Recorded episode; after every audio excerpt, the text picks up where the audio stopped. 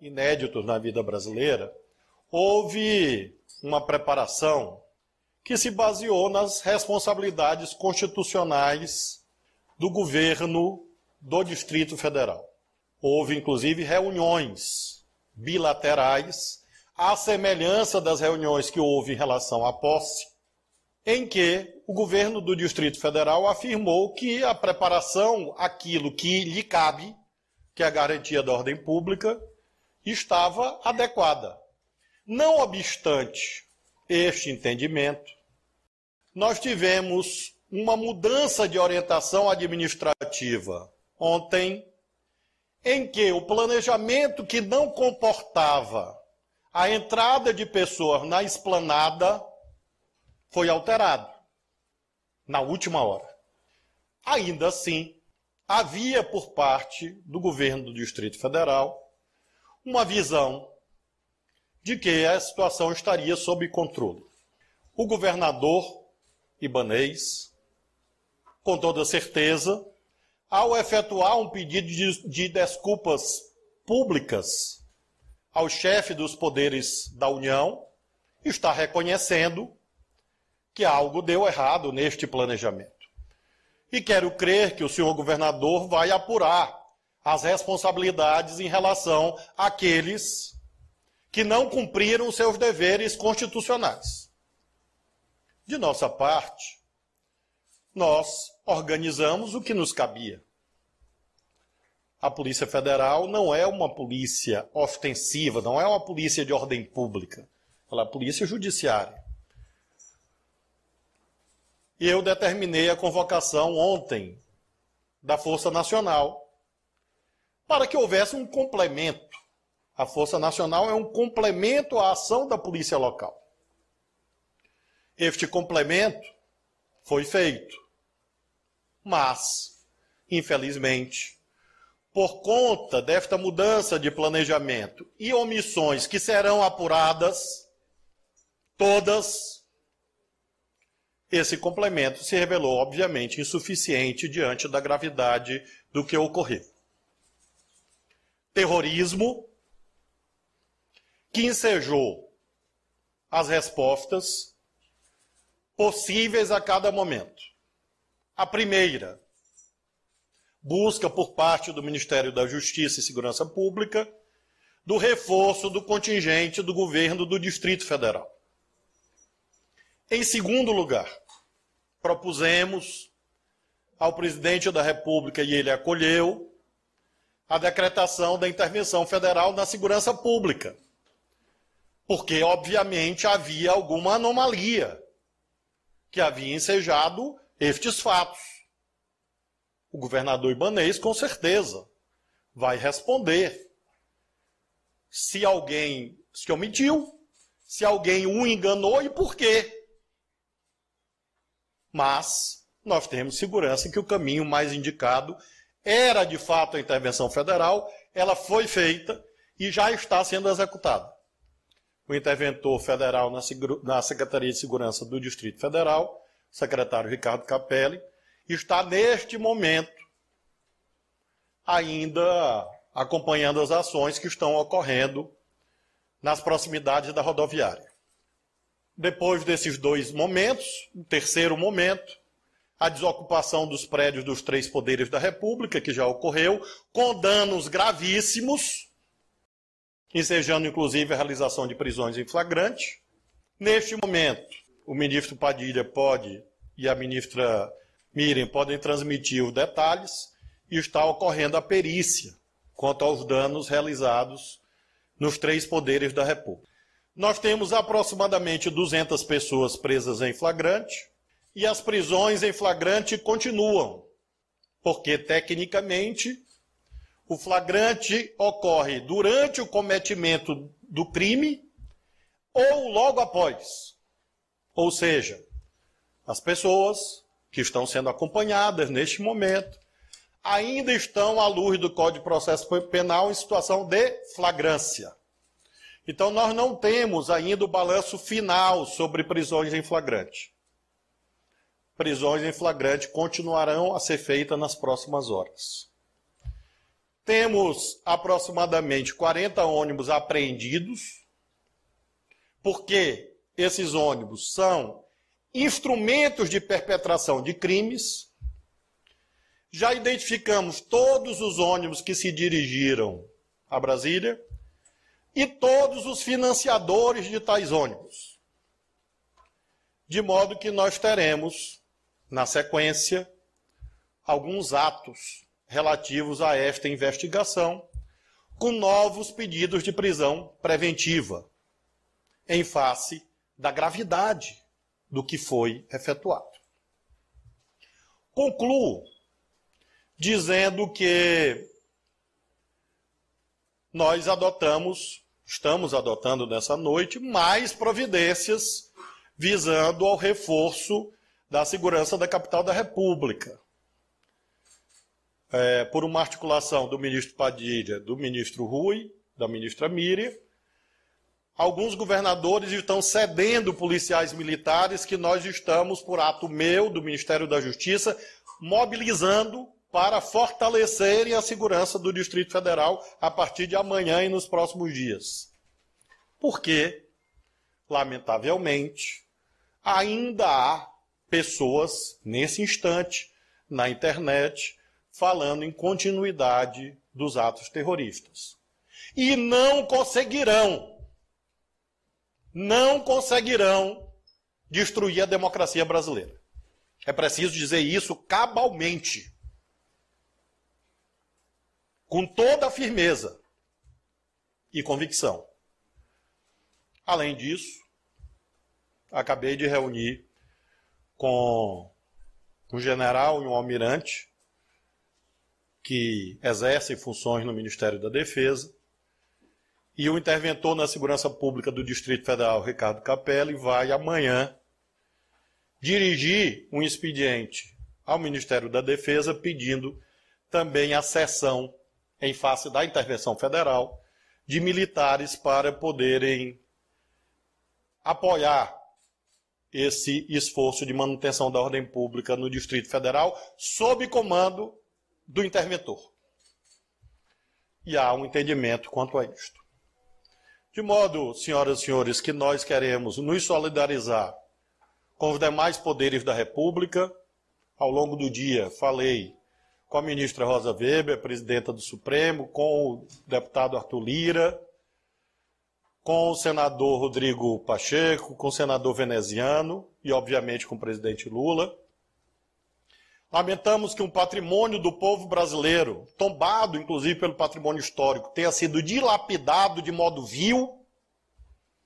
E acentuamos que isto não se trata de continuidade do processo eleitoral. Isto é terrorismo é golpismo. E nós temos certeza que a imensa maioria, se não todos os brasileiros e brasileiras, não querem a implantação deste tipo de espectro ou de trevas na vida brasileira. As providências, portanto, estão em curso. Amanhã pela manhã, e não tem hora para acabar. Inclusive, a minha permanência aqui no Ministério da Justiça irá até a hora da prática do último ato que eu determinei ao interventor federal e que está, nesse momento, executando esses atos, assim como também, obviamente, a Polícia Federal e a Polícia Rodoviária Federal.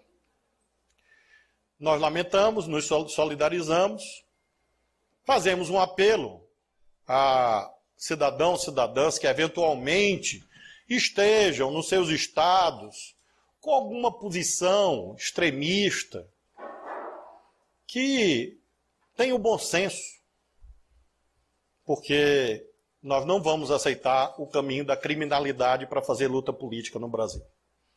Criminoso é tratado como criminoso. E as providências estão sendo tomadas e continuarão a ser tomadas nas próximas horas e nos próximos dias. Eu vou passar ao ministro Padilha para que ele possa fazer algum complemento e depois a ministra Mire. Eventualmente, nós abrimos perguntas às senhoras e aos senhores.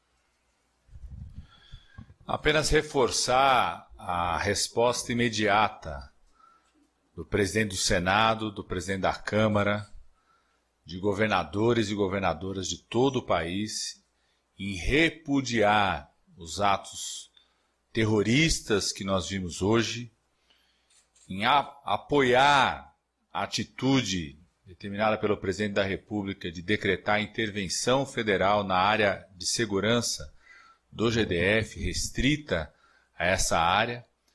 A convocação imediata feita já pelo presidente do Senado para a sessão do Congresso Nacional amanhã, aquilo que estabelece a Constituição, ela vai tratar deste ato de intervenção. Dizer que ao longo de toda a tarde nós estivemos em contato com o presidente da Câmara, o presidente do Senado, conjunto dos poderes, sempre foram muito firmes e cobrando, inclusive, é, por parte daqueles que são responsáveis em manter a segurança aqui em Brasília, de efetivo necessário para impedir os atos de terrorismo. Nós sabemos que a expectativa de quem organizou e financiou esse ato terrorista não era apenas é, depredar, vandalizar o patrimônio público dessas instituições, do Congresso, da Suprema Corte, do Palácio do Planalto, mas a partir dessa invasão, desse ato de terrorismo, mobilizar outros atos, inclusive pelo país, que pudessem mobilizar um golpe que não reconhecesse o resultado eleitoral do país.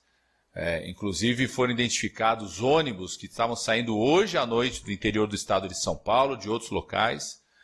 Quero agradecer muito o governador Caiado, aqui de Goiás, que é, já mobilizou todo o bloqueio nas estradas para identificar é, esses ônibus que vinham se transportando para Brasília. Alguns deles, ônibus gratuitos sendo oferecidos, ou seja, como disse aqui o ministro Flávio Dino, o governo federal vai atrás de quem financia o terrorismo no nosso país e quem financiou essa tentativa de atacar não só o Palácio do Planalto, mas o Congresso Nacional e o Supremo Tribunal Federal. É, a expectativa nossa é que o presidente do Senado chegue aqui a Brasília amanhã no final da tarde. O presidente da Câmara chega aqui a Brasília no final da noite, aí na virada da, da madrugada. O presidente Lula já se colocou à disposição já pousou aqui, já se colocou à disposição uh, de, de recebê-los, conversar com o presidente das duas casas, teve contato com eles durante a tarde toda, está à disposição para que a gente possa reafirmar esse ato de defesa do Estado Democrático de Direito do nosso país. Uma última informação, o presidente Lula, desde o começo, quando sinalizou que já vinha para Brasília, tem o desejo de visitar o Palácio do Planalto, o Congresso Nacional, o mais rápido possível. Eu estou recomendando ao presidente Lula é, que só aconteça depois que a perícia que está sendo feita no Palácio do Planalto, no Congresso Nacional, que é uma perícia criminal para identificar provas digitais, imagens, além de registrar.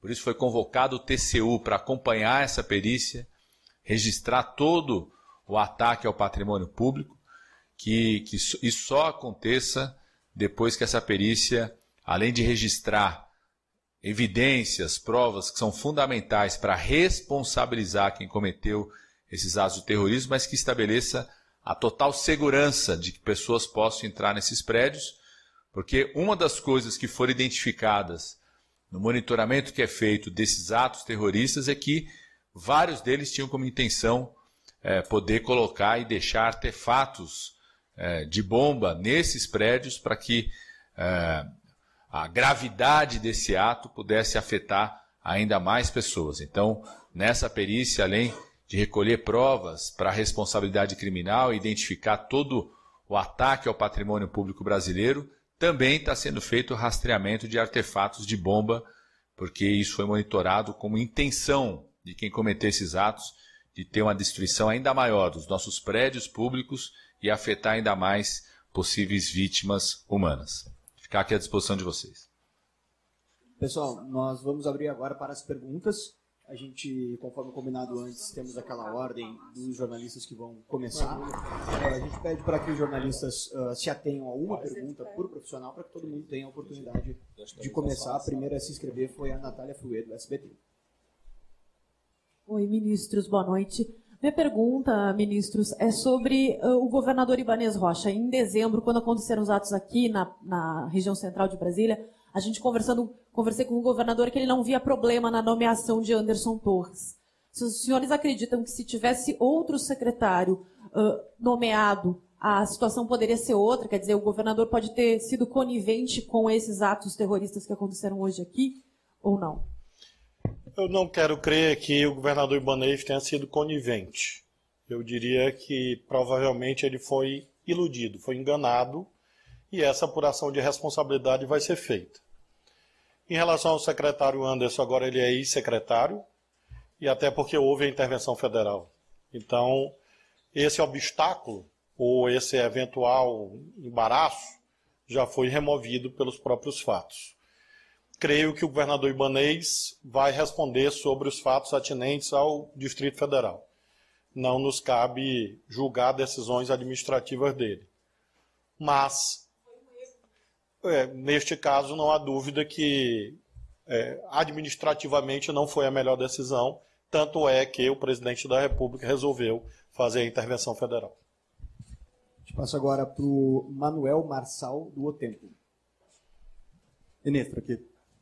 É, ministro, boa noite. É, em relação a essas pessoas, manifestantes, vândalos e classificados aí pelo senhor, né, inclusive de terroristas, alguns já voltaram aí para o QG do Exército. Elas serão presas? Elas vão poder ficar lá? Qual vai ser a ação de vocês aí no QG do Exército? Em relação ao QG do Exército, o ministro Múcio está reunido, reuniu nessa noite com os comandantes.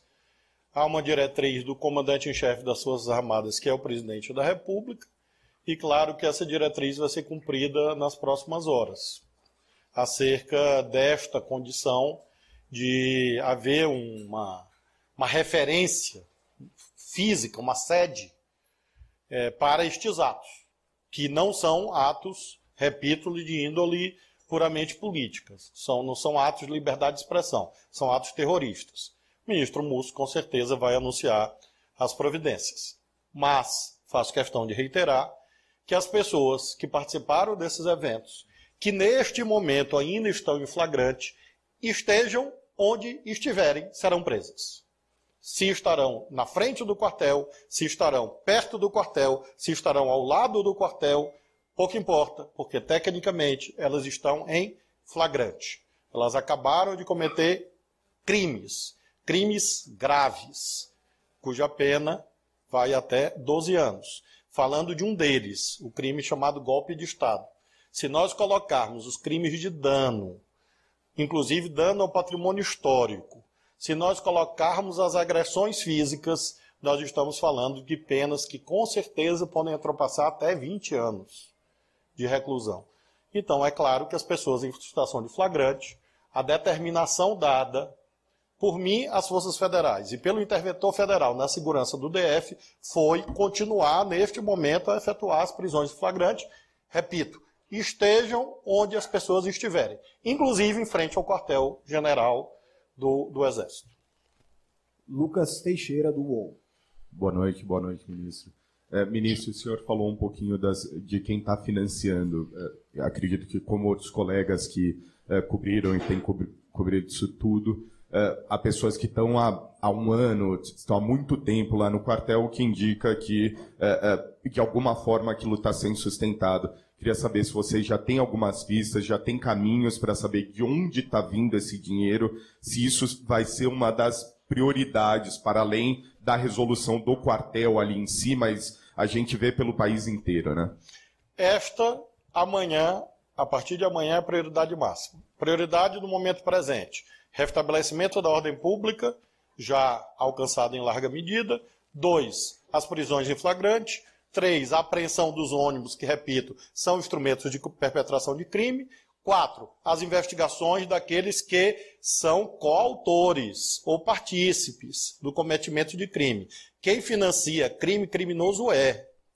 Então, sim, nós já levantamos todos os ônibus, de onde vieram, quem pagou, temos a lista dos passageiros e vamos pedir as medidas cabíveis à Polícia Judiciária, leia-se, Polícia Civil do DF, Polícia Federal, vai pedir todas as medidas judiciais para aqueles que não estão em flagrante. porque são duas situações técnicas diferentes. As pessoas que estão aqui, que invadiram, depredaram, etc., estão em flagrante, até neste momento, inclusive. A partir de amanhã, as pessoas que estão em outro estado e que financiaram, e que de algum momento instigaram, celebraram, incitaram, elas não estão mais em flagrante.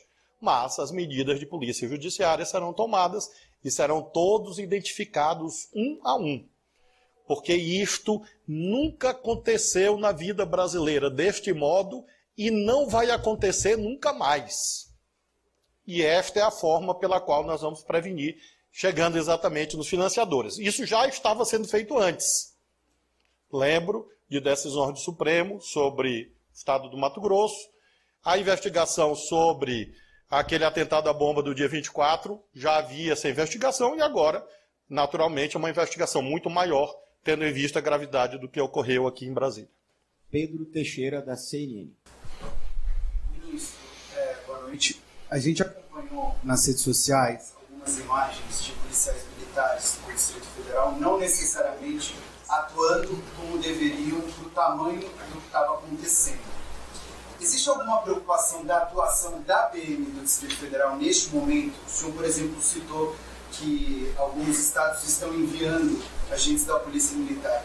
O Ministério da Justiça se preocupa com a atuação da PM do DF neste momento? Há um debate nacional claro, cristalino, inequívoco e, e o qual nós não negamos, em que, infelizmente, houve uma confusão nacional entre deveres funcionais e preferências ideológicas. Ou seja, há sim, objetivamente, preferências ideológicas nas instituições atrapalhando o cumprimento de deveres funcionais. E isto tem que ser dito com todas as letras, para que se compreenda os processos concretos que acontecem. O que é que gerou esta situação? É basta olhar que quando a Polícia Militar do Distrito Federal, junto com o contingente disponível da Força Nacional, entrou em, no terreno, efetivamente, em uma hora a situação estava resolvida. Depois de três horas de desatino, a mostrar o quê? Que houve deficiência de planejamento e a mostrar que, infelizmente, mais uma vez, vimos essa infiltração perversa de ideologias exóticas, inaceitáveis, em instituições do Estado brasileiro. E isto explica essas cenas. E, isto explica as providências que nós tomamos, inclusive da intervenção federal, para que exatamente haja o afastamento desses elementos e se coloque apenas a autoridade da lei. Essa é uma questão democrática fundamental, que não diz respeito ao governo liderado pelo presidente Lula, diz respeito à nação. Interessa à nação que todos os funcionários públicos, civis e militares cumpram seus deveres. Porque se não cumprem, acontece o que nós vimos.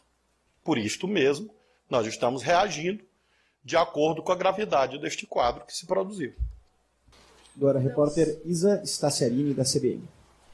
Ministros, boa noite. Boa noite à ministra também. Ah, o senhor falou que amanhã o Ricardo Capelli, o interventor, vai fazer um ato para o Ministério da Defesa pedindo reforço de militares das Forças Armadas. A gente sabe que o Planalto possui aquele batalhão do Exército que cuida da segurança do Palácio do Planalto e que, de certa forma, também atuou uh, de, um, de uma forma que facilitou a entrada desses bolsonaristas e vândalos. Qual que é a avaliação do senhor? O senhor fez uma análise sobre as forças de segurança pública locais aqui do DF. Qual que é a sua avaliação sobre a atuação também das Forças Armadas, especialmente do Exército, que cuida da segurança do Palácio do Planalto? Eu quero crer que o general Gonçalves Dias, que é o chefe do GSI, assim como o ministro Múcio, estão avaliando essa circunstância. De fato, a sua premissa está correta. Existe um contingente dedicado à proteção do Palácio, é, que é a sede da Presidência da República, e os fatos mostram que este contingente não atuou. E por que não atuou é realmente objeto de uma apuração que não se dá no Ministério da Justiça. Aí é uma apuração específica do GSI do Ministério da Defesa e quero crer que essa apuração ocorrerá. Marisa Vanzeller, do Antagonista. Boa noite, ministro. É, eu queria saber se o governo federal ele vai promover agora medidas é, ou apoiar medidas diretas contra o presidente do o, o governador do Distrito Federal, Ibanez Rocha. Não, não há nenhum planejamento nessa direção, porque claro que isso dependerá das investigações que serão feitas pela Polícia Judiciária. O governador Ibanez, é, como disse, politicamente vai prestar os esclarecimentos que considerar cabíveis e não há, no, na, por, por parte do governo federal, nenhum planejamento de qualquer ação em relação ao governador Ibanez. A ação que é, foi feita, já foi tomada, é esta da intervenção federal na segurança pública e nós esperamos que isso seja suficiente.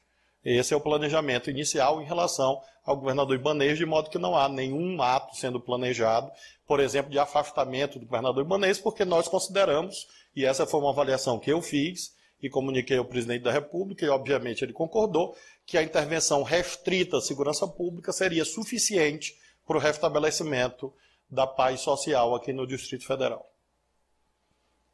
A gente passa agora para Marília Sena, da Jovem Pan. Ministro, boa noite. É desde o dia 3 de janeiro que o pessoal que está lá no QG estava planejando invadir esses prédios públicos. O senhor disse no Palácio do Buriti que ao tomar posse ia dar um jeito de tirar o pessoal lá da frente do QG. Não dá para ter é, parado esse problema um pouco antes disso tudo acontecer? Não tinha uma providência para ser tomada antes é, dessa tragédia? A questão é que naquela área especialmente que é que circunda o quartel-general do Exército há uma servidão militar e isto significa dizer que o policiamento ali é feito pelo próprio Exército Brasileiro.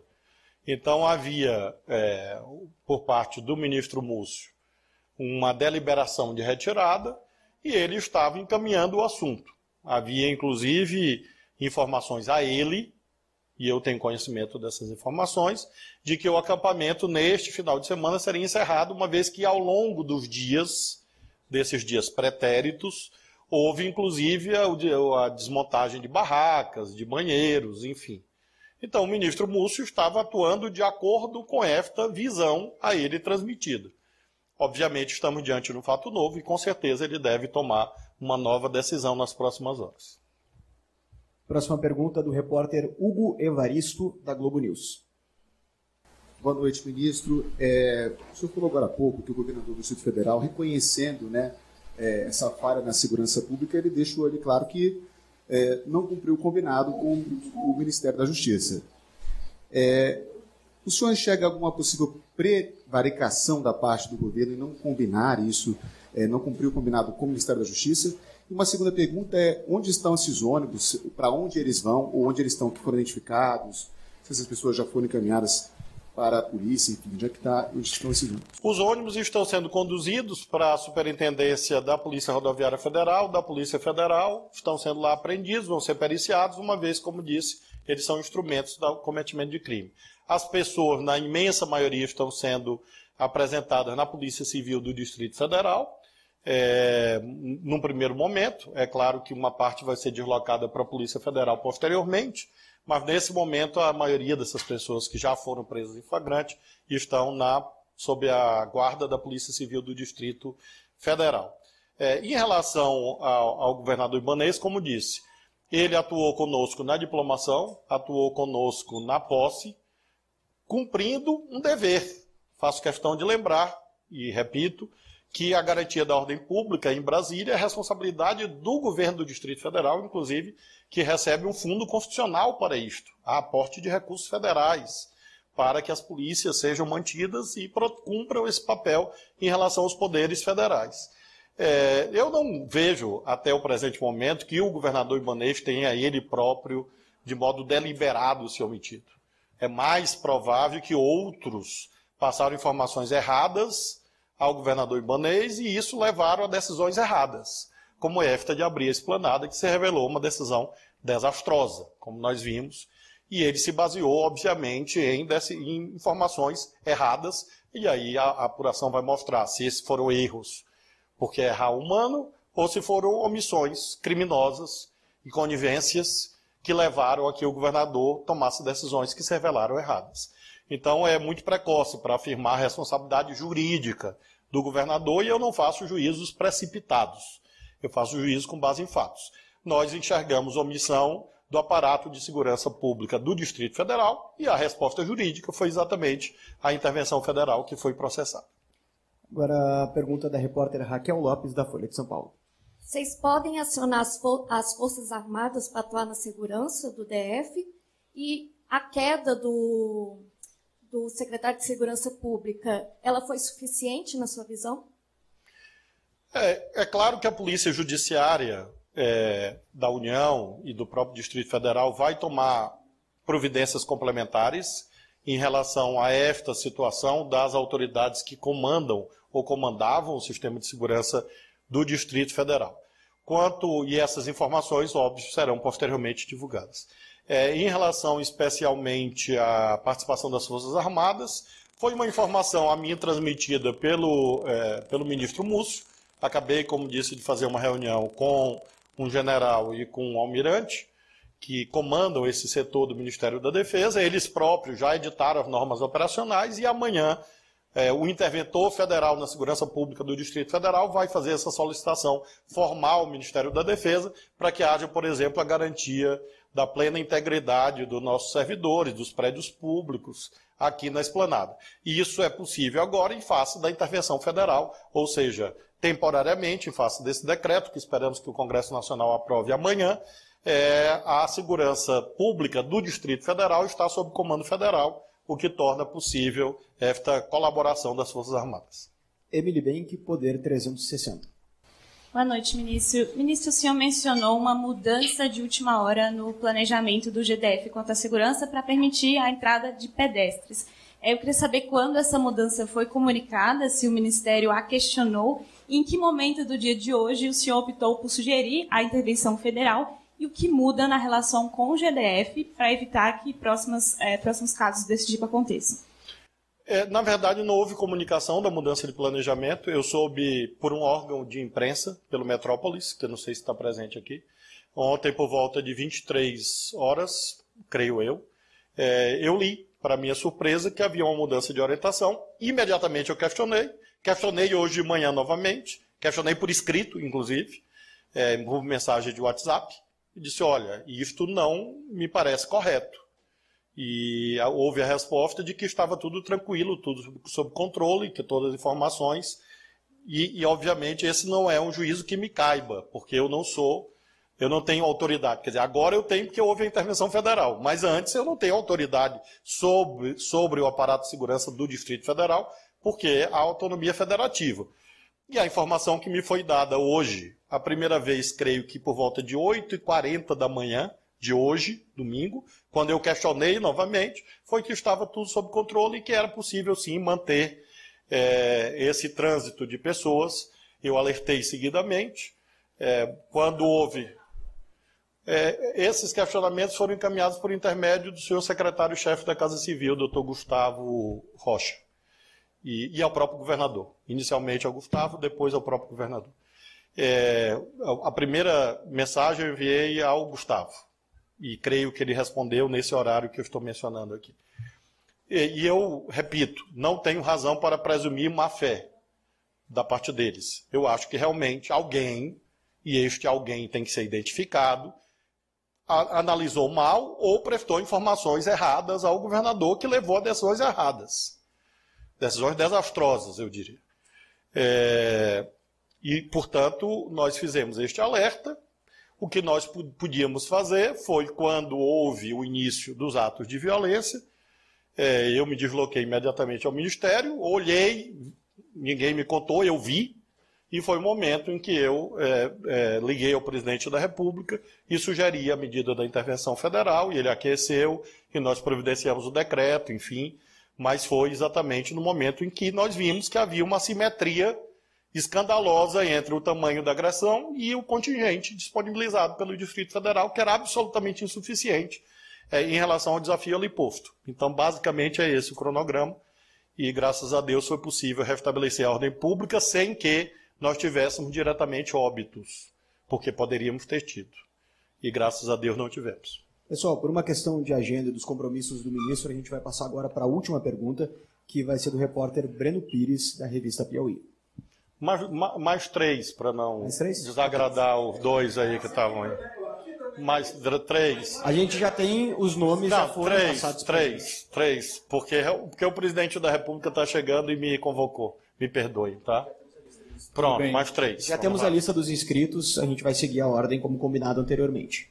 Ministro, estou aqui desse lado, Breno Pires, da Piauí. É, eu não quero é, também tomar muito tempo do pessoal e, e, do senhor. Um episódio como esse de hoje, né, atos golpistas e de vandalismo, é, ele é também, de certa forma, um resultado de uma série de erros, né, um encadeamento de erros que a gente vem vendo desde o período da eleição. É, eu queria saber se, na visão do senhor, é, o fato de que, depois dos atos golpistas também, terroristas também, do dia 12 de dezembro, a permissão dada pelas Forças Armadas e pelo governo do Distrito Federal para que continuassem acampados os manifestantes no QG pode ter contribuído, na visão do senhor, para o que ocorreu hoje aqui em Brasília. Eu repito o que eu disse há alguns dias atrás. Esses acampamentos são incubadoras de terroristas. E os fatos, infelizmente, comprovaram que a frase era correta. Então, infelizmente, houve uma demora na resposta e já expliquei as razões, ou seja, havia uma visão de um processo. Este processo, ao longo desta semana, vinha se revelando virtuoso, na medida que os atos de desmontagem estavam ocorrendo. Por exemplo, Belo Horizonte, a prefeitura desmontou, houve uma decisão do ministro Alexandre, outros acampamentos foram praticamente se esvaindo, nós chegamos a ter 45 mil pessoas acampadas, restavam 5 mil, então este caminho vinha se mostrando como possível. Houve um fato novo e, obviamente, agora é, quem comanda esta situação vai, com certeza, tomar as providências visando a solução definitiva dessa problemática.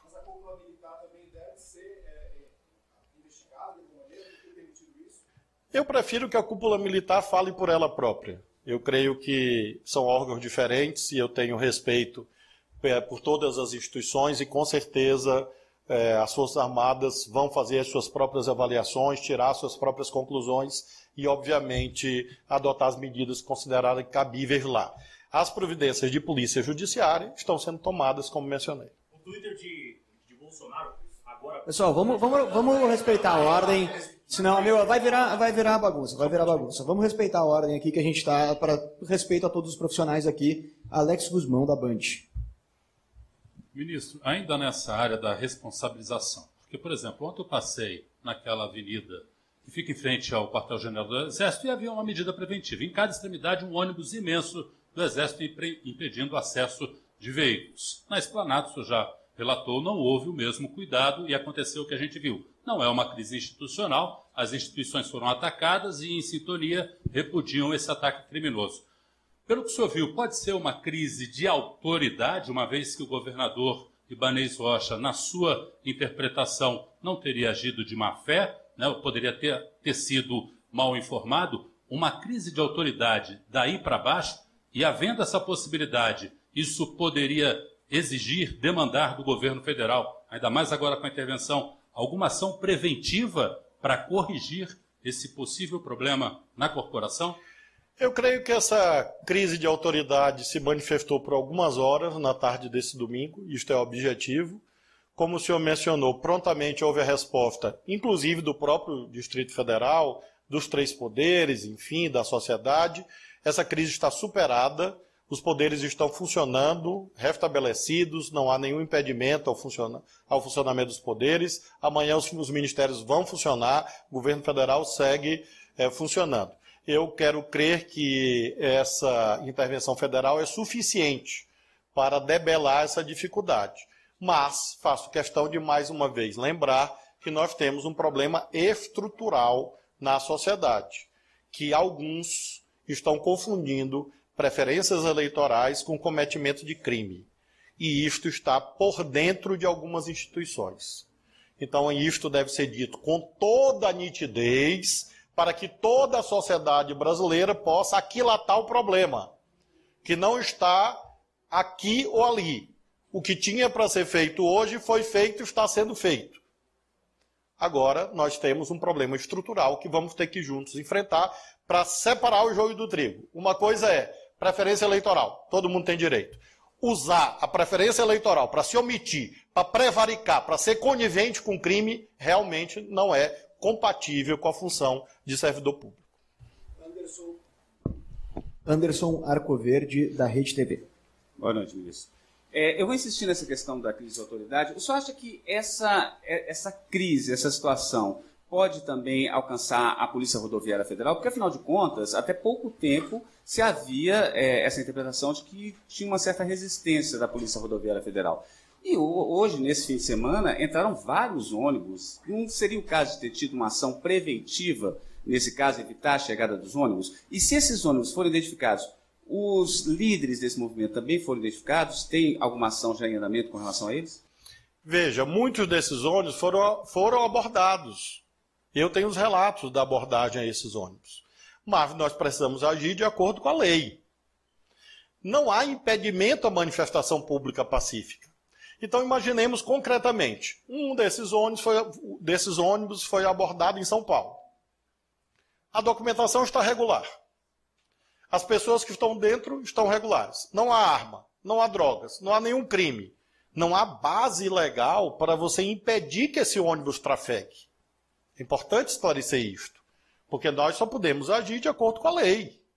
E, há pessoas nesse momento na internet perguntando por que, que os ônibus não foram barrados, porque nós não podemos presumir que eles estão transportando criminosos. Agora nós sabemos.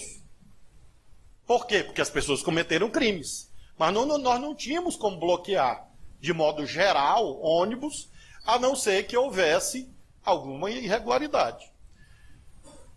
Sobre, especificamente, a Polícia Rodoviária Federal, volto ao tema. Nós temos, tivemos um momento muito difícil na vida brasileira.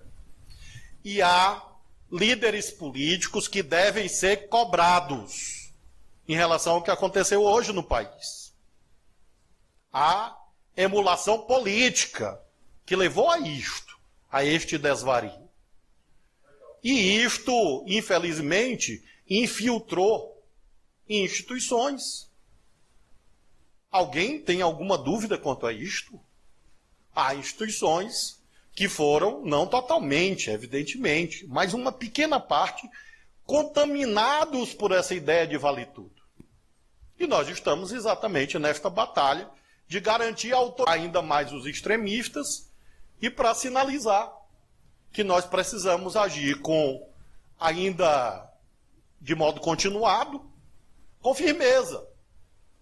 Que às vezes na crítica política é dito assim: o governo federal tem que pacificar o país. É tudo que nós queremos. Em nome de nosso Senhor Jesus Cristo, eu juro que é o tudo que nós queremos, a pacificação do país. Agora, como é que se pacifica um país nessas condições? Com pessoas querendo jogar bomba, dar tiro, invadir, depredar. Então, que fique claro que as nossas ações de força derivam da reação legítima e obrigatória contra aqueles que querem violar a lei e cometer crime. E nós queremos unir o país, sim, mas em torno da lei. Esse é o desafio que nós temos nesse momento. Senhores e senhoras, muito obrigado.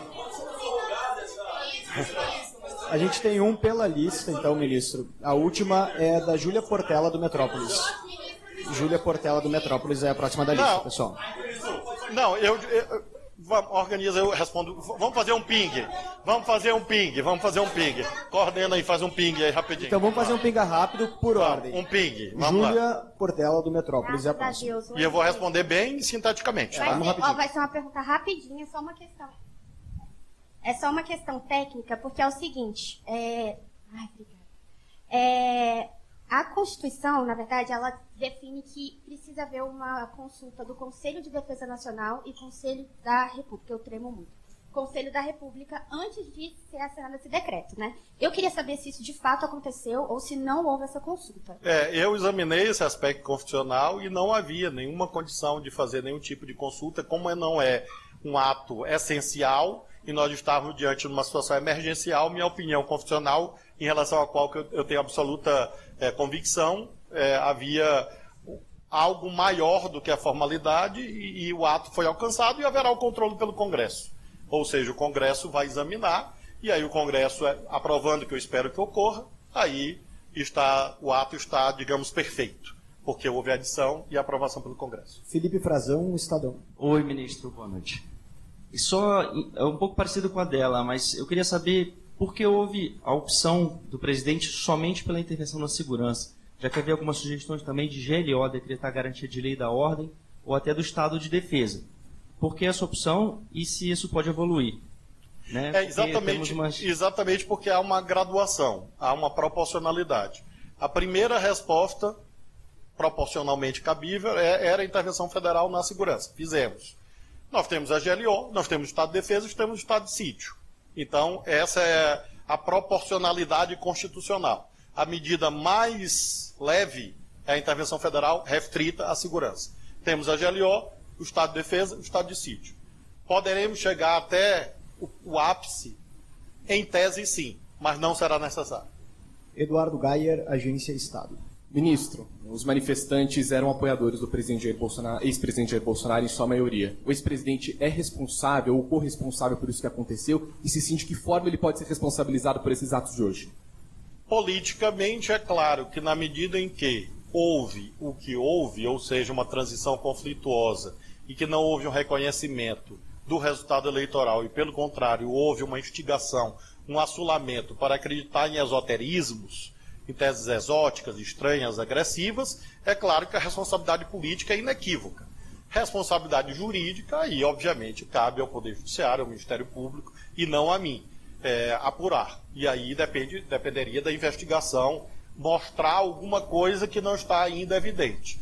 Eu não vejo, nesse momento, qualquer elemento de responsabilização jurídica do ex-presidente da República. Poderá aparecer? Sim, poderá. Mas nesse momento não há. Responsabilidade política? Sim. Todos aqueles que querem polarizar, instigar é, a prática de crimes, extremismos, etc., são politicamente responsáveis por ação ou por omissão. Silvio Costa, Congresso em Foco. Alô, aqui, ministro. Boa noite. É, bom, é, eu queria saber se há de fato uma posição absolutamente unificada no governo federal em relação ao tratamento que se deve dar a esses atos golpistas. Eu digo isso porque, primeiro, houve aquela manifestação do ministro da Defesa, José Múcio, no sentido de é, considerar os atos como manifestações democráticas, esses mesmos atos que pedem intervenção militar e que o senhor tem é, deixado muito claro que violam a legislação e a Constituição. Depois a gente teve hoje nas redes sociais um almirante lotado no Ministério da Defesa, aparecendo, fazendo pose para as redes sociais né, e participando dos atos. Né? Além da questão aqui já mencionada anteriormente, da absoluta omissão eh, da guarda presidencial, né, que deveria fazer a segurança do prédio do Palácio Planalto. Então, há uma posição de fato única e generalizada no governo federal para tratar essas manifestações como elas devem ser tratadas, Luiz? Nesse momento, sim. Doravante, sim. É claro que anteriormente havia nuances. A autoridade do presidente da República é uma só, cabe ao presidente da República dirigir a administração e dirimir naturais divergências que acontecem no âmbito da sua equipe. Neste momento, nesse momento que nós estamos conversando, não há a menor dúvida da absoluta unidade de toda a equipe em relação a todos os atos, inclusive porque a tarde inteira estiveram comigo no meu gabinete, participando das decisões, o ministro Múcio, o ministro Padilha, o general Gonçalves Dias. Então, a partir do momento que a crise se instalou, sim, há essa unidade e vamos continuar, tenho certeza, a partir de amanhã nessa absoluta unidade. Ministro, para encerrarmos então, Matheus Scavazini, da TV Record. Ministro, é, muitos vídeos foram compartilhados sobre a situação e em alguns deles é, policiais militares até tiravam fotos e conversavam com manifestantes tranquilamente enquanto é, tudo acontecia, principalmente ainda no início da tarde. É, como é que vocês se colocam em relação a isso?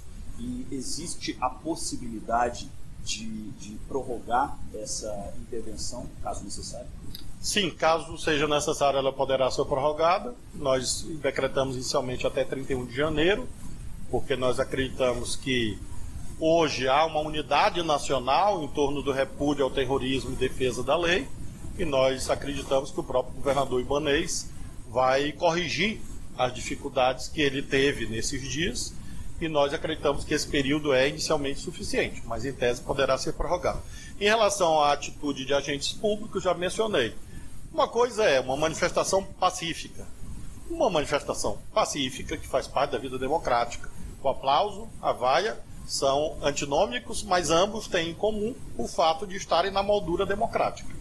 Então, as pessoas se reunirem para dizer que não querem o atual governo é um direito. É, e aí teria que examinar a conduta de cada policial em cada momento e isto será feito. Inclusive porque, como o senhor disse, o que mais tem nesse momento são fotos. Eu mesmo já recebi centenas.